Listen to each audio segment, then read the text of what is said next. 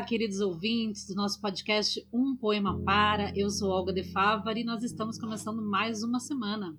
Uma semana depois do nosso episódio especial de um ano. Nós deixamos aí uma semaninha de folga para vocês colocarem tudo em dia, ouvirem várias vezes o especial, ouvirem os seus episódios favoritos. E agora nós retornamos à nossa programação normal. Quer dizer, na verdade, nem tão normal assim, né? Esse episódio é um pouco diferente, um episódio mais informativo é um jeito que nós achamos para fazer uma homenagem ao teórico, pesquisador e crítico literário, o brasileiro Alfredo Bose, que faleceu aos 84 anos no último dia 7 de abril por complicações da Covid-19. Ei, ouvintes! Eu sou André Castro e que bom ter você aqui em mais este episódio do nosso Um Poema Para. Porém, preciso dizer que este episódio especificamente não terá a leitura de um poema, mas sim uma análise sobre a poesia de hoje. No caso, a poesia de 1968 e 69, os anos em que o Alfredo Bose escreveu este capítulo do livro História Concisa da Literatura Brasileira. Um livro riquíssimo, muito legal. O Alfredo Bose nasceu em São Paulo, formou-se em letras neolatinas pela USP, estudou filosofia do Renascimento e estética na Universidade de Florença. Dentre importantes obras, escreveu O Pré-Modernismo, O Conto Brasileiro Contemporâneo, O Ser e o Tempo da Poesia, Céu, Inferno, Ensaios de Crítica Literária e Ideologia, Reflexões sobre a Arte e os Premiados Dialética da Colonização e Machado de Assis, O Enigma do Olhar, que lhe valeram os prêmios Casagrande e Senzala, de 1993, e o prêmio Jabuti, em 93 e também no ano 2000. Em 2003, Alfredo Bose imortalizou-se como membro da Academia Brasileira de Letras.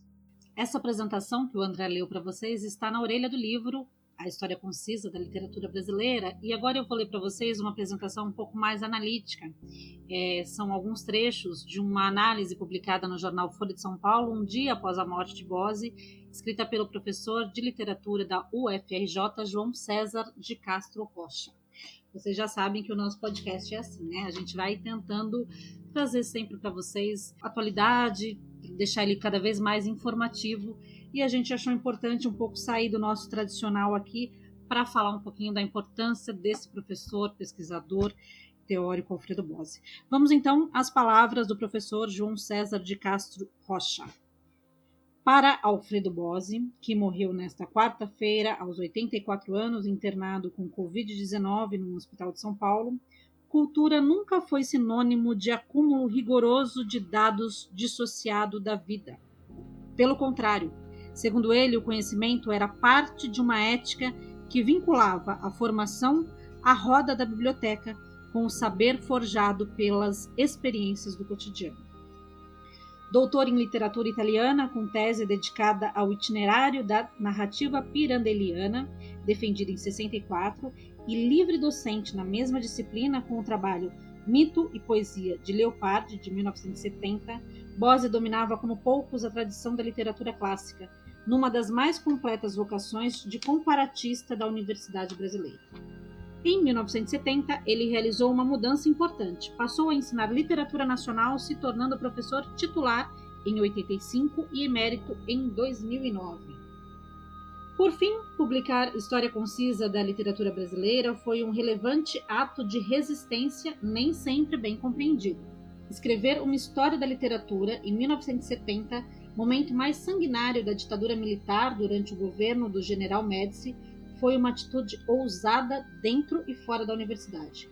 Resistir foi o verbo central na vida e na obra do autor de Literatura e Resistência. No Brasil de hoje, em plena incapacidade de um governo negacionista para enfrentar a Covid-19, resistir também é viver com coerência e dignidade. Lição definitiva que afirma a atualidade do pensamento-ação de Alfredo Bose. Bom, fica então a nossa homenagem a Alfredo Bose pela sua importância, pelas suas palavras e principalmente pelo seu legado crítico e construtivo para a poesia e para a literatura brasileira, né? Vamos então conhecer, Olga, também essa análise que o Alfredo Bose faz para a poesia da época ali do ano de 1968 e 1969? Pois é, André, eu com, com o livro do Bose aqui em mãos e tentando escolher o que compartilhar com a nossa audiência, achei interessante esse capítulo porque, porque eu poderia ter escolhido algum poema analisado por ele, de tantos poetas brasileiros, mas eu não queria levar o foco para o poeta brasileiro e deixar o foco no Bose.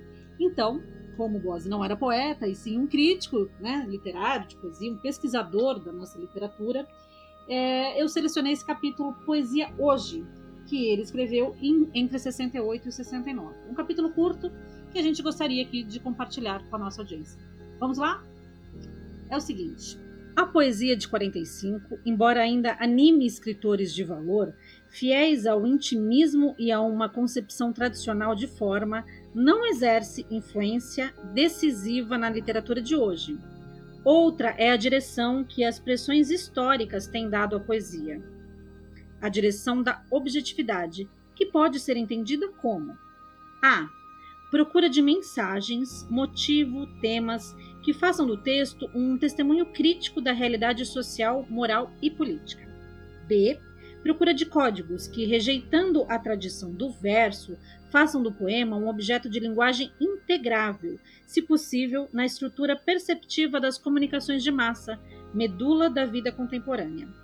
Como opções críticas, uma e outra tendem a negar o valor estético da fusão do eu e a privilegiar o universo do trabalho, da técnica e das tensões ideológicas que operam no âmago da história. E ambas são poesia, reflexa e polemicamente cultural. O autor ainda continua dizendo que, a rigor, talvez não fosse o melhor caminho opor as soluções acima resumidas, chamando a primeira como conteudística e a segunda formalista, ou com mais grave risco, batizando uma como participante e a outra como lúdica seria aceitar o jogo exclusivista em que se movem as polêmicas de poética com o seu costumeiro rol de anátemas e excomunhões mútuas. Além do mais, na medida em que é válido o princípio de Mayakovsky, que diz, abre aspas, não há poesia evolucionária sem forma revolucionária. Fecha aspas tocam-se no alto as melhores experiências da poesia dita participante e da poesia dita tecnicista, resultando em pura perda discutir, por exemplo, a que ismo pertence um João Cabral de Melo Neto ou um Ferreira Goulart.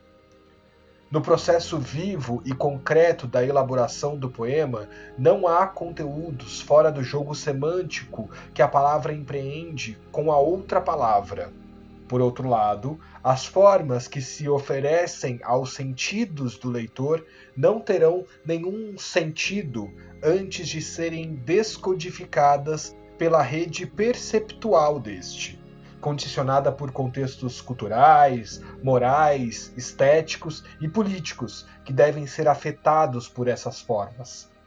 E um dos méritos das poéticas mais recentes está precisamente em dar ênfase ao processo global de criação, transmissão, recepção do texto, o que de início abala velhos compromissos com a expressão intimista. Olga, que bacana ter as palavras do Alfredo Bossi aqui no nosso podcast, que discute, que analisa, que, que traz essa vitrine de poesia e que nesse momento a gente também começa a discutir né, a função, a forma, e tem um olhar aqui muito contemporâneo que ele faz é, nesse texto lá de 1968, 69, bem nesse final que ele fala que. É, a poesia vai dando ênfase a um processo global de criação, transmissão, recepção do texto, né? De que forma a poesia pode ser criada, transmitida e a recepção que ela faz, né? E que vai abalar os compromissos com uma expressão mais intimista da poesia. É, super para frente, né, Olga? Uma análise muito contemporânea que o Alfredo faz sobre a poesia brasileira naquele momento, né? Pois é, né, André? A gente muitas vezes aqui no nosso podcast já se deparou com diferentes textos e agora a gente tem trazido coisas diferentes aqui também. Os ouvintes podem esperar que no próximo episódio vai ter uma é um, poema bastante, bem diferente. Muitas vezes a gente se depara com a poesia e diz, mas isso é poesia, né? Isso é poema. E o Alfredo Bose vem com essa reflexão aí sobre, sobre a forma, os versos, sobre os temas, sobre objetividade, enfim, o que é que traz essa poesia mais contemporânea, né? E para os nossos ouvintes, aqueles que são estudiosos de poesia, que gostam muito de poesia, já estão um pouco mais é, formalizados, com isso, adaptados a essa, a essa poética, né? Mais, mais contemporânea mas aqueles que achavam ainda que a poesia ainda estava presa àquelas formas, aos versos, às rimas, às vezes devem se surpreender com alguns textos, né, que a gente traz aqui e que se deparam e mas isso é poesia é a poesia está aí se reinventando a cada momento, né?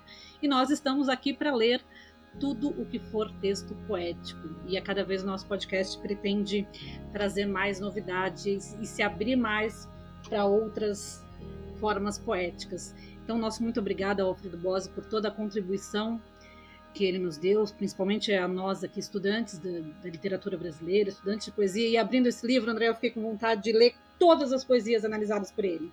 Tem tanta coisa, tanta análise legal, os nossos ouvintes que nos aguardem, tem muita coisa por vir. Então, nosso muito obrigado a você, ouvinte, que chegou até o final e ouviu esse podcast. Fique com a gente, na quarta-feira a gente vai falar de cinema. Aguardem!